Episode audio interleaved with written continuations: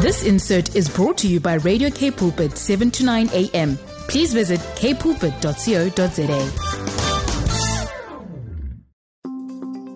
Hello, family. This is Pastor Olu George. The Spirit of the Lord is calling His bride into a deeper place of prayer. So join my wife Tolu and I every Monday at 5:30 a.m. at the throne room. We will confront the powers of hell. We will enforce heaven's agenda. We will establish the kingdom of God through intercessory, governmental, and prophetic praying. Join us in this prayer adventure every Monday at 5:30 a.m. on Radio K Pulpit 729 a.m. The Throne Room, enforcing heaven's agenda. The Lord reigns. Let the earth be glad. Let the distant shores rejoice. Clouds and thick darkness surround him. Righteousness and justice are the foundation of his throne. Fire goes before him and consumes his foes on every side. His lightning lights up the world. The earth sees and trembles. The mountains melt like wax before the Lord, before the Lord of all the earth. The heavens proclaim his righteousness, and all the people see his glory. Psalm 97, verse 1 to 6. Baruch Atah Adonai Eloheinu Melech Haolam. Blessed are you, Lord, our God, our Maker, our Father, our King, King of the universe, King of glory, King of righteousness, King of the nations, King of Jerusalem, King of Africa, King of South Africa, King of our hearts. We welcome you, Papa, in the beloved name of your anointed Jesus, Son Jesus Christ. Good morning, everybody. How are we this morning? Am I excited to be with you or what? The Lord is here with his people. The Father is here, the Son is here, the Holy Ghost is here. Oh, we have so much, too much to be grateful for. For all his blessings temporal and all his blessings spiritual. Would you join me? Would you care to join me right now to give him thanks and exalt the name of the Lord our God as we worship at his throne? For the Lord our God, his name is holy. His name is righteous. His name is altogether beautiful. His name is lovely. He's lovelier than anything we'll ever know. Father, we thank you. Sir, we bless you for giving us life, for giving us consciousness, for giving us awareness. Lord, we thank you for the liberty of the Spirit, the liberty of the children of God. Papa, we thank you that in you we found mercy. In you we found life. In you we found hope. In you we found joy. We found the abundant life, the overflowing life. In you we found goodness and kindness. For you have lavished your love upon us. You have bathed our path with mercy. Your blessings have been our help. Your miracles have been our momentum. We thank you because we love we love you only because you loved us first. Thank you for saving us and washing us in your blood. Thank you for sanctifying us and glorifying us. Thank you that our names are written in the book of life. Thank you that you have hidden us behind your hand. You have written, you've tattooed our names and all of our lives in your palm and no devil can snatch us away from your presence. Thank you, Lord, that we know you, we share your DNA, we call you Father. We thank you for the temporal blessings of life. We will never take them for granted, for shelter, for friendships, for family, for partnerships, for collaborations. Lord, for an opportunity to walk the walk walk the walk rather than just talk the talk. Thank you for this momentous occasion, this hour of prayer. Thank you for this platform that, that uh, affords us this opportunity to pray. We bless your name for the K pulpit. We thank you for our leaders, our leader, Vanda Bam, and her staff, her friends, supporters, her inner circle of intercessors who lift her up before the Lord daily and continually. Lord, without all these people, our work and our ministry would have been impossible or at best ineffective. We thank you for the financial pillars of this ministry. We thank you for the prayer partners of this ministry. We thank you for the volunteers who give of their time and talent and skills. We thank you for the paid staff. We thank you for the presenters. Thank you for the technical crew. Thank you for the social media crew. Lord, we know you didn't ask us to pray for nothing. You didn't ask us to pray just to fulfill an itch on your part. You are the God that answers prayer. And by terrible things in righteousness, you answer us. Therefore, we come. You are our waymaker. You are the great miracle worker, a covenant keeper, our supply, our source. We thank you, sir, for what you will do in response to our prayers today. In the name of the Lord Jesus. Hallelujah. Let's adore him. We bow the knee in holy reverence and divine trepidation. We tremble before the giver of life and the controller of death. Yeshua, the resurrected Messiah, the ascended Messiah. Your eyes like fire, your face outshining the brightest of stars. Long before the moon was formed and the sun was created, before the stars were, were, were constructed, you were the firstborn of his creation. Long after they've ceased to exist, you will still be here. You are and you will be the, the light that we see.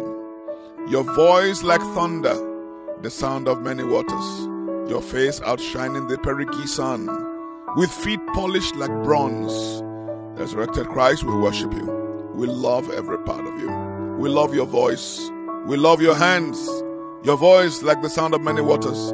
Your hand, even with the marks of the nails that pierced it. With love for your darlings, you are our God, our rock.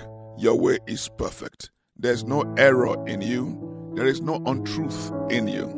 We call to you, Lord, for you are worthy of praise. For you save us from our enemies when the waves of death, of death swirled around us, when the torrents of destruction overwhelm us, when the cords of, gra- of the grave coiled around our necks, when the snares of death confronted us. In distress, we called upon you. We called out to our Maker. From your temple, you heard our voices. Our cries came to your ears. The earth trembled and quaked. The foundations of the heavens were shaken. They trembled because you were angry. Smoke arose from your nostrils. Consuming fire came from your mouth. Burning coals blazed out of it. You parted the heavens and you came down. Dark clouds were under your feet. You mounted the cherubim and you flew. You soared on the wings of the wind. You make darkness your canopy around you. The dark rain clouds of the sky. Out of the brightness of your presence, bolts of lightning blazed forth. You thun- thundered from heaven. Your voice resounded. You scattered your adversaries. You established your saints. Lord, we love you. We praise you. We appreciate you. We will never stop loving you and serving you and declaring your praise and lifting the roof everywhere we are because you deserve it all. In the name of Yeshua HaMashiach, Tsidkenu, Sashalom. Let's bless the Lord and receive help right now. For prayer is an exercise in futility, except it's prayed by the anointing of the Holy Spirit, except it's prayed in the Spirit, praying always with all manner of prayer and supplication in the Spirit, the beloved apostle wrote. Father in heaven, we dedicate this time of prayer to you, Lord. We invite you now to come partner with us this morning. We yield our spirits, we submit our souls and our bodies, God. Lord, we submit the fruit of our lips. Holy Spirit, frame the words that will come out of our mouth this morning. Frame our thoughts to be agreeable to the will of God. We dedicate to you now the cries and the longings and the groanings of our innermost beings. Holy Spirit, we need help. We need help to pray as we ought, for we know not what to pray as we ought. Lord, send forth your angels now, your angelic hosts. Send forth breakthrough angels. Right now we identify with the Messiah, the, the, the weeping Messiah, the, the, the, the intercessor, the advocate. We join with him now to intercede for the church and for the saints and for the work of the ministry and for the multitudes in the valley of decision. Let this be to your glory and let this be to our blessing. In the name of the Lord Jesus Christ. Amen. This morning we are fixated as we turn our attention to the government of God on earth. The church is the government of God on earth. And when I say the church, I don't mean the Catholic Church or the Methodist Church or the Anglican Church or the NG Kerk. I'm talking about the body of Christ, the body of a Messiah on the earth. The church is God's government on earth. The church is the law enforcement arm of heaven on earth. We are not here to wrestle with the devil. We are not here to fight with the devil. We are here to enforce and to establish the victory. Jesus fought with the devil. Jesus conquered the devil. And even that fight was not really a fight because it was a wisdom display. The body of Christ, the church, can be divided into two broad groups. We can call the first one the harlot church the church that has committed fornication with all the kings of the earth, and the remnant church. On one hand, we have the apostate church, and we have the virgin church. In the year 2024, the hallowed church will be exposed and will be judged by God, but it will not be completely destroyed because the time has not come and the cup of iniquity is not full. But there will be a lot of purging and a lot of cleansing to deliver the souls of the innocent who have been captured, continually harassed and molested by religious conmen, congenital liars in the pulpit, and false apostles and teachers, wolves in sheep's clothing. A number of them will be exposed and have already been exposed. I want you to know that the remnant church is alive and well. As a matter of fact, the remnant church is growing stronger and stronger by the day. Don't you remember when Elijah was talking to the Lord and said, I'm the only one left? And the Lord says, No, I've got 7,000 who have not bowed their knee to Baal and they have not kissed him. There is a vibrant remnant church, and for that church we come to pray this morning. Before we pray, let me say a huge thank you to anyone and everyone who has ever, at any point in time, whether it's last night or last year or even two years ago, if you ever sent a message of encouragement to us, we thank you. We thank you for our partnership. We thank you for listening. We thank you for praying. If you want to say hello to us and give us another word of encouragement, the number to call, oh, sorry, the WhatsApp number is 081 729 1657. WhatsApp us on 081 729 1657. We also want to encourage you to like, share, subscribe to, and comment as you see fit on our social media handles Facebook and Instagram.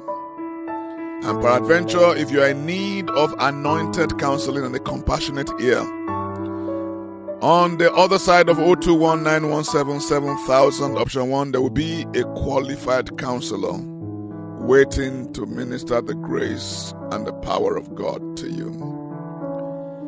Our theme this morning is Let the Church Arise. Let the Church arise in the power of the Holy Ghost.